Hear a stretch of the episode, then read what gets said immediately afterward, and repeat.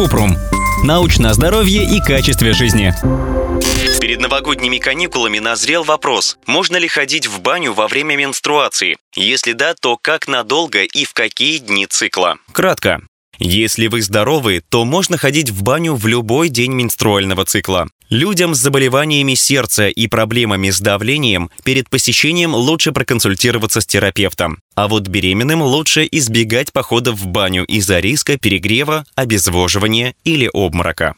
Подробно. Менструация – нормальный физиологический процесс, и если вы здоровы и хорошо переносите высокую температуру в парной, то нет смысла ограничивать себя во время месячных. Кроме того, тепло бани может уменьшить менструальные боли, если они беспокоят. Для удобства во время менструации можно использовать менструальные чаши или тампоны. С ними также можно плавать в бассейне, когда захотите освежиться после бани. В любом случае, при посещении бани нужно соблюдать меры предосторожности. Вот они.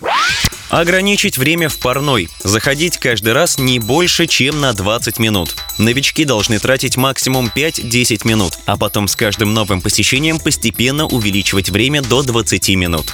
Не пить алкоголь. Он увеличивает риск обезвоживания, аритмии и снижает давление.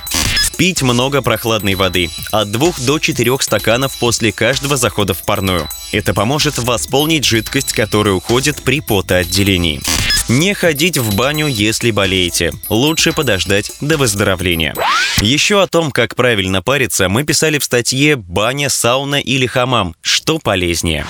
Ссылки на источники в описании подкаста. Подписывайтесь на подкаст Купрум, ставьте звездочки, оставляйте комментарии и заглядывайте на наш сайт kuprum.media. Еще больше проверенной медицины в нашем подкасте без шапки. Врачи и ученые, которым мы доверяем, отвечают на самые каверзные вопросы о здоровье. До встречи!